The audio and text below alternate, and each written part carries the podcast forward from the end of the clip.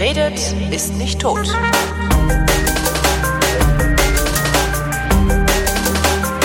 Willkommen zum Geschichtsunterricht einer Koproduktion von DLF Nova und Vrindt und aus Köln zugeschaltet ist Matthias von Hellfeld. Hallo Matthias. Ich grüße dich, mein Lieber. Thema heute der EG-Beitritt. Wessen EG-Beitritt? Ja, man glaubt es kaum. Auch Großbritannien ist mal der EG, der Europäischen Wirtschaftsgemeinschaft, kurz der Europäischen Gemeinschaft, beigetreten. Und zwar war das am 1. Januar 1973. Ah ja. Das war ein ganz wunderbares Datum, hat auch in meinem persönlichen Leben sehr viel bewirkt. Und ähm, damals ist ähm, Großbritannien beigetreten und ähm, alle hatten eigentlich gedacht, das ist jetzt eigentlich ein logischer Schritt und das muss auch so sein, weil mhm. die gehören ja auch irgendwie dazu. Und man hat eigentlich gar nicht so darüber nachgedacht, ob das wirklich so ist, dass sie dazugehören und hat einfach gedacht, das ist jetzt einfach super, die EG erweitert sich und Großbritannien gehört eben dazu. Haben die, und, haben die äh, sich damals eigentlich auch schon Sonderregelungen ausbedungen? Nein, aber sie haben ein ziemliches Theater gemacht, bevor sie überhaupt auf die Idee gekommen sind, an dieser EG sozusagen teilzunehmen. Dazu darf ich mal ganz kurz einen kleinen Rückgriff machen. Mhm. Äh, wir, wir wissen ja, dass der Zweite Weltkrieg 1945 beendet war.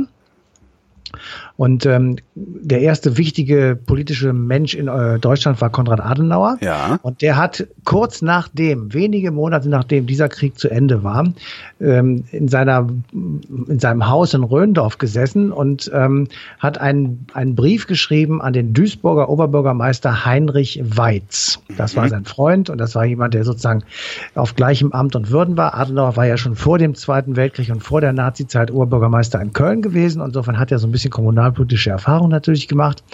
Also am 31. Oktober des Jahres 1945, die Waffen schweigen seit ziemlich genau fünf Monaten, schreibt er einen Brief an diesen Herrn Weiz und darin heißt es Zitat, dem Verlangen Frankreichs und Belgiens nach Sicherheit kann auf Dauer nur durch eine wirtschaftliche Verflechtung von Westdeutschland, Frankreich, Belgien, Luxemburg, Holland wirklich Genüge geschehen.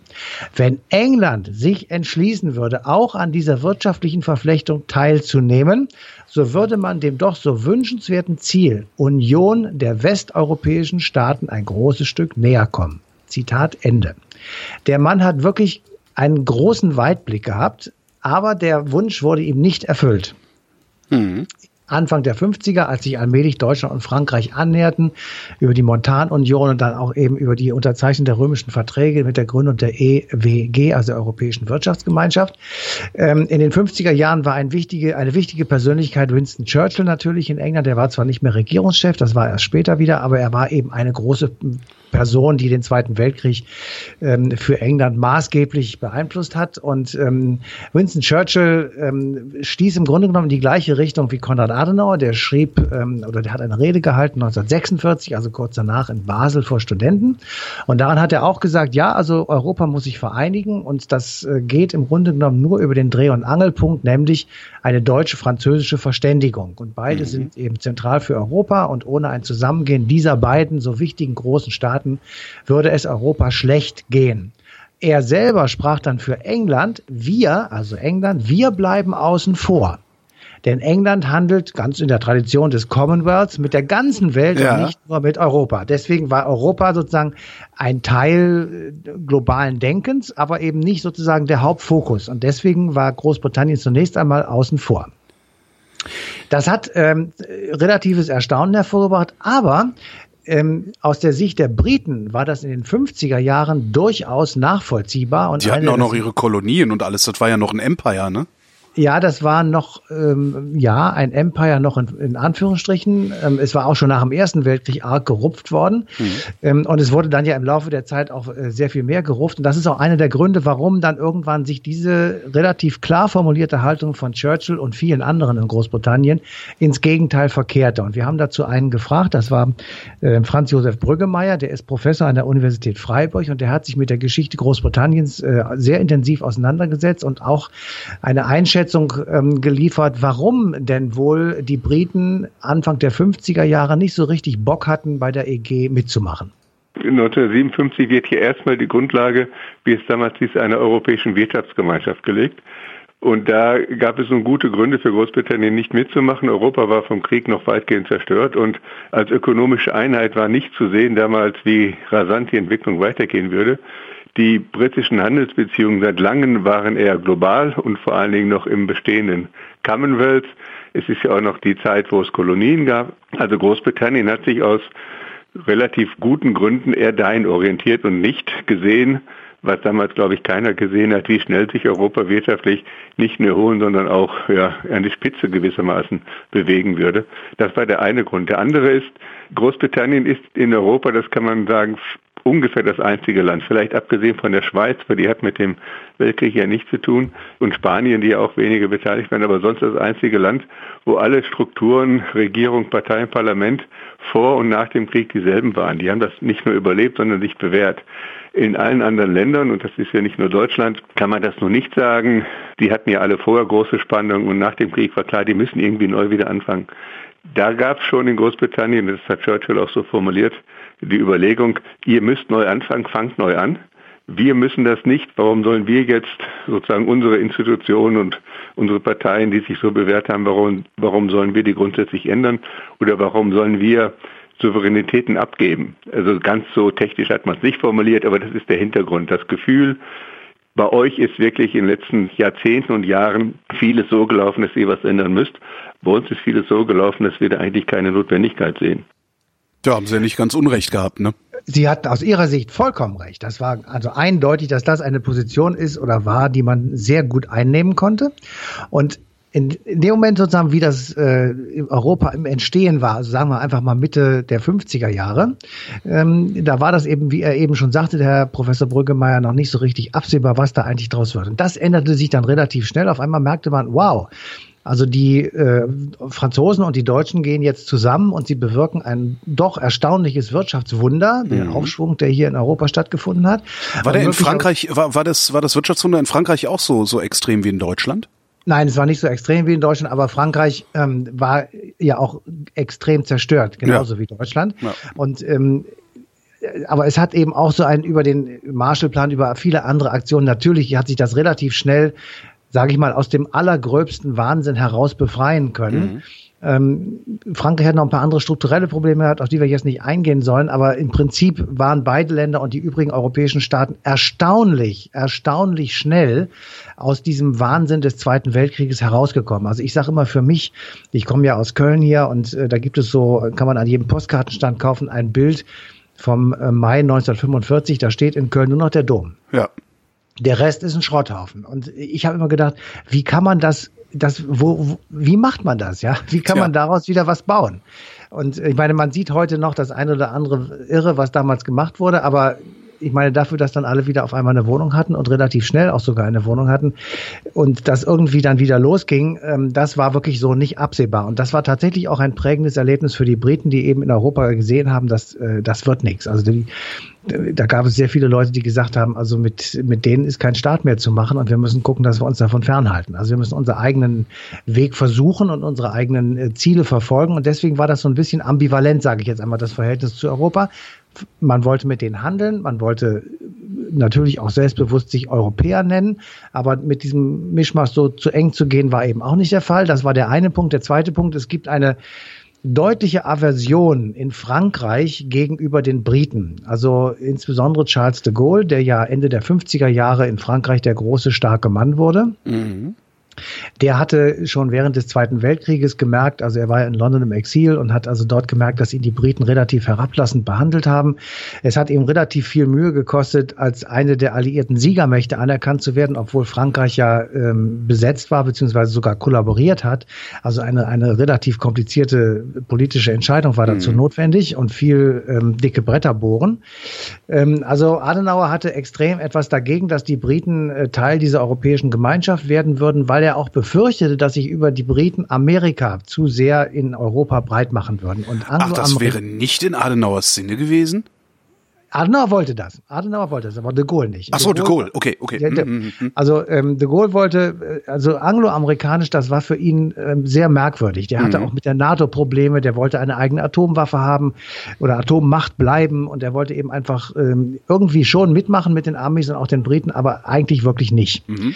So, und ähm, gleichzeitig stieß er eben auch auf starke Ablehnung in England selber. Und das änderte sich ähm, auch tatsächlich mit Regierungswechseln und mit äh, Ende von Amtszeiten, mit äh, anderen Menschen, die dann tatsächlich ähm, das Sagen hatten und die dann irgendwann sagten, weißt du was, erstens die wirtschaftliche Bedingung in Europa ist viel besser, als wir uns das ausgemalt haben. Es ist gar nicht mehr so schlecht, dort teilzunehmen. Guck mal, was die für einen gewaltigen Aufschwung genommen haben. Wahrscheinlich haben die, die hauptsächlich Angst vor den Kosten gehabt, ne? Nee, nee, also da noch nicht. Da noch, noch nicht. Die haben es einfach erstmal gesehen. Und dann haben sie gesagt, ähm, auch bei uns ist es ja nicht mehr so ganz dolle. Also das mit dem Commonwealth, das ist ja eigentlich nur noch ein Papiertiger. Und mit den Kolonialmächten oder mit der Kolonialmacht Großbritannien ist es eben jetzt auch vorbei. Es gibt überall Unabhängigkeitsbewegungen, es gab überall unabhängig werdende Staaten. Und äh, der Einfluss der, Groß der Briten ähm, auf die Welt sozusagen, der schwand von Tag zu Tag, äh, muss man etwas überspitzt zu sagen.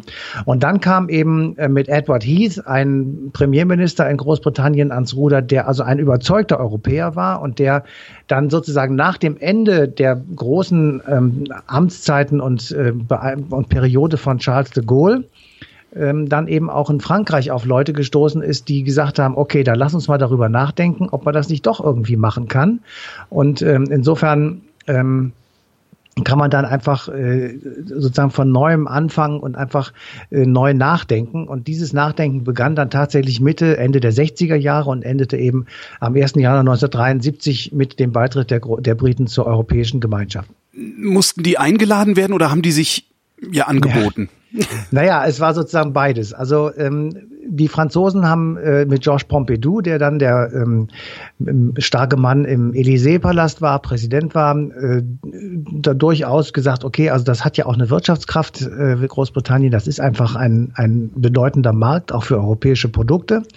Und ähm, in England, wie gesagt, Edward Heath, der ein überzeugter äh, Europäer war und der gesagt hat, die Zukunft liegt für uns auf jeden Fall darin, dass wir uns an diesen großen Markt und an diese große, äh, neu entstehende, ich sag mal fast europäische Supermacht dranhängen, ohne jetzt unsere eigene Identität aufzugeben. Das war im Übrigen auch bei allen anderen so. Also äh, zum gleichen Tag, 1. Januar 73, trat auch Dänemark bei und mhm. es war keineswegs dabei die Rede, dass ähm, nun ähm, so etwas entstehen sollte wie die wie der Bundesstaat Europa oder sowas. Das ja. war also äh, nicht. Das war damals wie heute nicht der Punkt.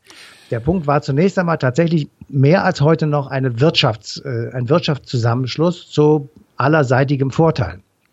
Also im Grunde äh, so, so, was man auch sonst jetzt, äh, was weiß ich, mit internationalen Handels, internationalen Handelsverträgen ja, hat und sowas. Ne? Eine riesige Freihandelszone ja, kann man genau. auch dazu sagen. Ja, Aber dazu kam eben auch, und das, das muss man wirklich, äh, wenn man so über unsere Vergangenheit nachdenkt, warum es jetzt äh, doch relativ friedlich geblieben ist in Europa, ähm, parallel dazu wurde immer ein Jugendaustausch gemacht. Parallel dazu mhm. wurde Kulturaustausch gemacht, wurden Universitätspartnerschaften geschlossen, Städtepartnerschaften. Es, es wurde eine rege, ich sag mal, Kennenlernphase, und zwar von Menschen. Ja. Äh, ein, eingeleitet. Das deutsch-französische Jugendwerk ist eine großartige Erfindung gewesen. Die hat Millionen von Franzosen und Deutschen zusammengebracht und die haben dann gemerkt, na ja, also so, so schlimm unter, so unterschiedlich sind wir gar nicht, genau. Genau. Insofern äh, ist das ein friedensbringendes und stabilisierendes Element gewesen. Und ich persönlich ähm, kann sagen, ich habe davon auch extrem profitiert. Also ich war zum Jahreswechsel 1973 ähm, so mit der, mit der Schule zu Ende und wusste nicht so richtig, was ich machen sollte und hatte da noch so die eine oder andere Lücke in meiner Freizeitgestaltung. Mhm. Und da kam dann per Zufall sozusagen an mich heran über den YMCA aus Großbritannien ähm, eine Einladung der Queen. Oh. Und ähm, die suchte ein paar Leute aus den schon damals existierenden EG-Staaten, also unter anderem eben auch aus Deutschland. Und wir sollten noch nach England kommen und dort mit den Briten und den Schotten und den Iren Share Europe spielen. Das Ganze hieß We Share Europe oder Europe an Adventure, also Europa ein Abenteuer oder eben ein europäisches Abenteuer.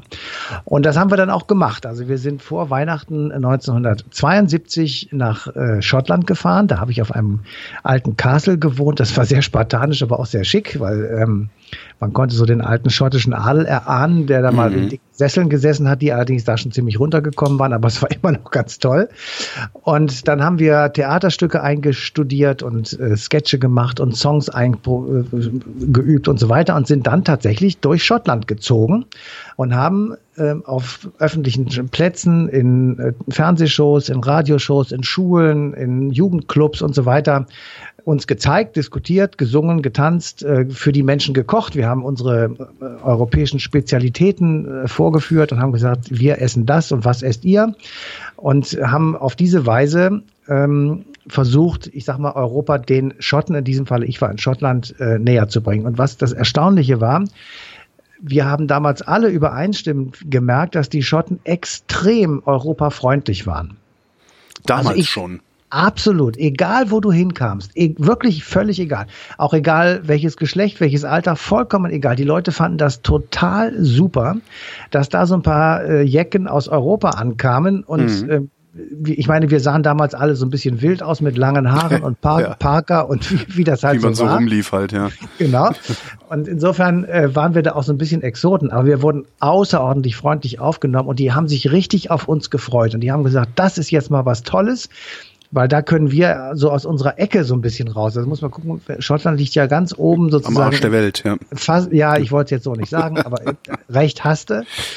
Und dadurch sind sie sozusagen wieder an den Kontinent herangerückt. Und ja. sie haben gesagt, jetzt können wir ähm, viel besser reisen. Also wir können, es, es, gab nicht mehr so viele Grenzkontrollen. Es war viel, viel einfacher sozusagen alles zu organisieren. Wir konnten, wir können unsere Waren an euch verkaufen. Das ist natürlich in vielen Fällen Whisky gewesen, den wir da auch zu großen Mengen verköstigt haben. Und ähm, wir haben uns wirklich außerordentlich wohlgefühlt. Und auch damals schon haben die Leute, die in England waren, ja wir waren unterschiedliche Gruppierungen. Die haben gesagt, ja, das war auch sehr schön, aber wir sind auch sehr oft sehr kritisch gefragt worden. Ich wollte gerade fragen, wie, genau. wie, wie war denn eigentlich die genau. Stimmung in der Bevölkerung zum ja, EG-Beitritt? Also, genau, also bei der, in der britischen Bevölkerung, also in der englischen muss man ja. sagen, da war der sehr, sehr gemischt. Es gab da auch viele Leute, die gesagt haben, das ist gut, wir sollen uns öffnen, wir müssen da mitmachen. Es gab aber genauso viele oder auch eben sehr viele Leute, die gesagt haben, nee, also, ähm, nee, Leute, das, das können wir jetzt nicht und, und die, die sind dagegen, da kommt irgendwie zu viel viel von irgendwelchen EU-Verordnungen. Das war damals auch schon das Problem. Ähm, währenddessen wir in Schottland sowas alles nicht gehört haben. Was wir allerdings gehört haben, und das hat uns Deutschen natürlich dann auch besonders ähm, ja fast schockiert, aber im Nachhinein betrachtet war das natürlich relativ logisch. Ähm, also Schüler wurden immer, äh, mussten immer so große Plakate vollmalen. Was wisst ihr von Frankreich und ja. was wisst ihr von Deutschland? Und dann kann man sich ja leicht vorstellen, wenn sie dann also Deutschland ähm, irgendwas malen oder schreiben sollten, dann waren da immer Bomben. Ja. Bierkrüge und Würstchen. ja. Und dann hatten, hatten wir allergrößte Blitzkrieg, Mühe. Bier und Bratwurst, ja. Genau, hatten wir alle größte Mühe, ähm, manchmal auch noch ein Hakenkreuz dabei. Also insofern, so, wir hatten allergrößte Mühe zu sagen, Leute, das ist überhaupt schon lange nicht mehr Deutschland. Aber wenn ich so von heute aus betrachte, muss ich sagen, recht hatten sie. Natürlich war das noch viel, viel mehr das Deutschland. Ja was sie da aufgemalt haben, als es das heute noch ist. Das so ist es, wäre es richtig. Aber für mich damals war das eigentlich auch schon eine Frechheit. Aber gut, äh, die haben das so ähm, aufgemalt und wir haben es dann halt eben immer versucht zu erklären, dass das falsch ist und dass das, dass das so nicht stimmt. Und ähm, es war ein wirklich ein, das waren vier Wochen und wir waren außerordentlich begeistert, als wir da zurückkamen. Und ich habe im entferntesten nicht daran denken können, dass wir mit den Briten, also natürlich dann auch mit den Schotten, ähm, ich sag mal, die nächsten 45 Jahre lang Theater haben, weil sie unentwegt irgendwelche Sonderwünsche hatten, Geld zurückhaben wollten, Geld nicht bezahlen wollten, irgendwelche Einigungsprojekte torpediert haben, weil es eben lange Zeit, und das ist ja teilweise heute noch so, Einstimmigkeit vorherrschte mhm. und eben gemangelt wurde in diesem Europäischen Rat der Regierungschefs, wo man im Grunde genommen gar nicht genau wusste, was sie da eigentlich miteinander verhökern. Mhm. Also das, ähm, das war im Ansatz nicht zu, ähm, zu erahnen. Und ich glaube auch nicht, dass das irgendjemand, der damals mit uns geredet hat, egal wie alt er war, wirklich gedacht hat, dass das passieren könnte. Und deswegen war ich persönlich auch vollkommen geschockt, ähm, als vor anderthalb Jahren oder ja vor anderthalb Jahren äh, die die ähm, Mehrheit in England jedenfalls für diesen Brexit war. Eine geringe einfache Mehrheit, was ich ja immer noch sehr bizarr finde, solche Sachen mit so einer kleinen einfachen Mehrheit abstimmen zu wollen. Aber gut. Genau. Währenddessen aber in Schottland eben die Mehrheit der Leute ähm, eben gegen diesen Brexit ja. war und das ist auch immer noch so. Also die sind immer noch ähm, dafür sozusagen da drin zu bleiben, weil sie einfach extreme Vorteile haben, mal ganz handfest. Also sie hat einfach Handelspartner Europas mhm. und äh, ohne irgendwelche Einschränkungen und das wird sich jetzt verändern. Und damit ist sozusagen, ähm, ja, alles das, was man in den 45 Jahren sich aufgebaut hat, aus der Sicht der Schotten oder der schottischen Unternehmer, ähm, ich sag mal mehr oder weniger auf dem Prüfstand, wenn nicht gar hinfällig, je nachdem, ja. wie diese Brexit-Verhandlungen nun ausgehen. Na, momentan sieht's ja wirklich danach aus, als würde die EU sagen, nee, ihr kriegt hier keine Sonderbehandlung. Ähm, ihr, ihr könnt halt, ihr könnt's halt so machen wie Norwegen. Hm? Ihr dürft, genau, so ihr dürft, ihr dürft ohne Zoll äh, in die EU importieren, aber auch nur nach Bedingungen der EU und nicht nach euren Bedingungen. Genau, ähm, da müssen sie zahlen. Und dann äh, genau also ich habe jetzt gehört, Irland, äh, Entschuldigung, Norwegen bezahlt irgendwas um die fünf oder sechs Milliarden Euro pro Jahr. Ähm, das ist natürlich eine ganz stolze Summe. Und wenn ja. Sie, wenn man das jetzt mal hochrechnet auf die Wirtschaftskraft Großbritanniens, wäre das wahrscheinlich etwas mehr. Und, und Norwegen beschwert sich, also die Norweger, die zumindest die ich kenne, die beschweren sich halt auch darüber. Die sagen halt auch, was soll der Scheiß? Äh, wir sind nicht in der EU, wir müssen uns aber ständig an Beschlüsse der EU halten, weil wir sonst nichts mehr in die EU verkaufen können. Ne? Ja, aber dann so ist das eben. Ja. Und wenn man wenn man das alles nicht haben will, dann muss man eben da nicht hin. Das ist ja auch in Ordnung. Aber dann frage ich mich allerdings schon, wenn Sie ausgestiegen sind oder wollen mit dem Argument, dass das zu teuer ist und dass zu viel in Sie hineinregiert wird, dann frage ich mich, warum Sie dann, um in dem Markt drin zu bleiben, möglicherweise was bezahlen wollen mhm. oder müssen, in Klammern, und gleichzeitig die gültigen Gesetze der Europäischen Union akzeptieren, sprich anwenden. Dann kann man auch drin bleiben und sagen, ich mache euch weiter Theater und sorge dafür, dass diese Europäische Union sich nicht weiter zusammenrauft, ähm, weil ich einfach dagegen bin. Genau. Aber das ist das, das kann man nicht nachvollziehen. Also ich, ich kann es nicht nachvollziehen. Nee, ich auch nicht. Glaubst du, glaubst du, dass es wirklich so weit kommt? Glaubst du, dass sie einen Brexit machen, also dass die rausgehen, oder glaubst du, dass unterwegs sie irgendeinen, vielleicht einen juristischen Trick finden, es doch nicht machen zu müssen? Ich glaube, dass das so kommt. Also ich glaube nicht, dass sie rausgehen. Ähm, sie werden möglicherweise einen, äh, einen Trick finden, der dann irgendwie heißt, wir sind draußen, aber auch drin. Ähm, der wird wie auch immer aussehen, das kann ich mir jetzt noch nicht richtig vorstellen. Ich glaube auch, dass äh, je länger das dauert und je schwieriger das wird, ähm, Theresa May ähm, wahrscheinlich irgendwie ihre Regierung noch ein paar Mal wird umbilden müssen, um mhm. dann die richtigen Leute da am Start zu haben. Ich kann mir überhaupt nicht vorstellen, wie man innerhalb von ein, zwei Jahren 12.000 oder 13.000 Gesetze umschreiben und abstimmen lassen will, ja. in denen man sich sozusagen mit der EU verpflichtet. Und ich kann mir auch überhaupt nicht vorstellen, ähm, wie jetzt diese Grenzfrage zwischen Nordirland und der Republik Irland praktisch aussieht. Also wenn man ja. sagt, es bleibt alles wie es ist, ja, dann ist dort ein, ja, aber Sie haben ja gesagt, es bleibt wie es ist. Es wird nicht, es wird nicht so sein, dass es eine, eine geschlossene Grenze zwischen diesen beiden irischen Teilen gibt. Ja, dann gibt, dafür gibt es eine Grenze zwischen Irland und dem Rest Europas, äh, weil irgendwie muss ja der Schmuggel unterbunden werden. Das geht nicht. Du kannst, ja. nein, nein, die Eben, Republik halt Irland nicht. hat keine Eben. Grenze zu Europa. So.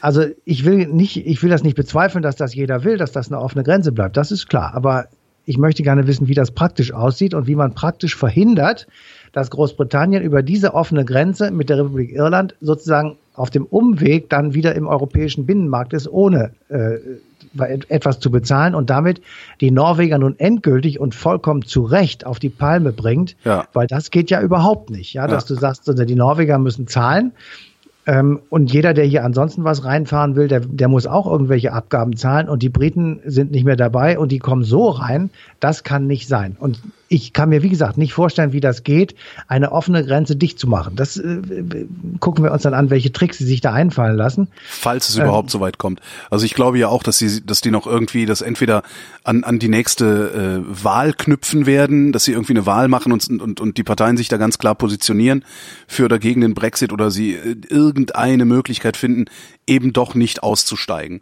Ja. Aber dann, dann haben sie natürlich trotzdem das Gesicht verloren. Ne? Also das, das sind dann halt die Witzfiguren der EU. Ja. Das haben sie sowieso. Ja. Ähm, aber ich will nur dagegen halten, das kann, ich kann das ja nicht richtig beurteilen, weil ich nicht in England lebe oder äh, in Schottland oder Irland. Der Korrespondent, der in der Sendung auch auftritt, Friedbert Meurer, sagt, das ist eine Fata Morgana, von der wir hier reden. Das ist nur die Haltung der Deutschen oder Franzosen in Europa. Wenn du in Großbritannien bist, dann sind nach wie vor die Mehrheit der Menschen für diesen Ausstieg. Selbst ja. die, die dagegen sind, selbst die dagegen sind, sagen, also passt auf Leute, dann lasst uns jetzt wenigstens ein vernünftiges Szenario entwickeln, damit wir da rauskommen. Mhm. Ähm, er sagte, er sieht kein, im Moment keinen äh, Weg oder keine Person, keine Partei von Rang, sage ich jetzt mal, die sich an die Spitze einer solchen Bewegung stellen könnte, die es ja noch gar nicht gibt. Also es gibt im Moment keine Bewegung, die sagt, wir wollen drin bleiben. Ja.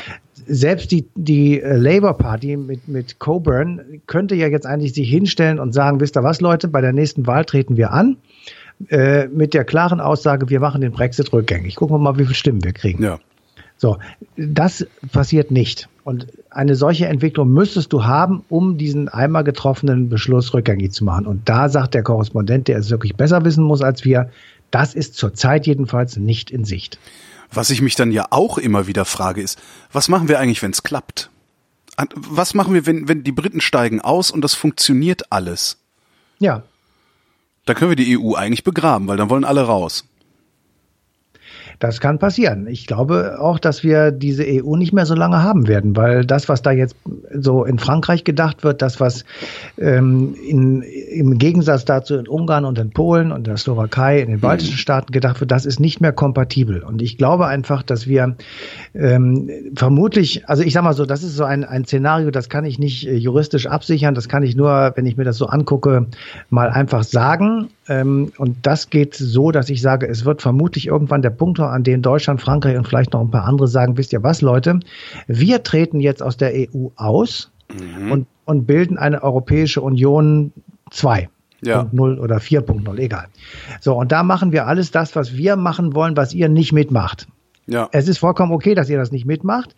Ähm, nur wir möchten gerne weitergehen und wir bilden jetzt dieses berühmte Kerneuropa, machen diese zwei Geschwindigkeiten und wer Lust hat, kann daran teilnehmen.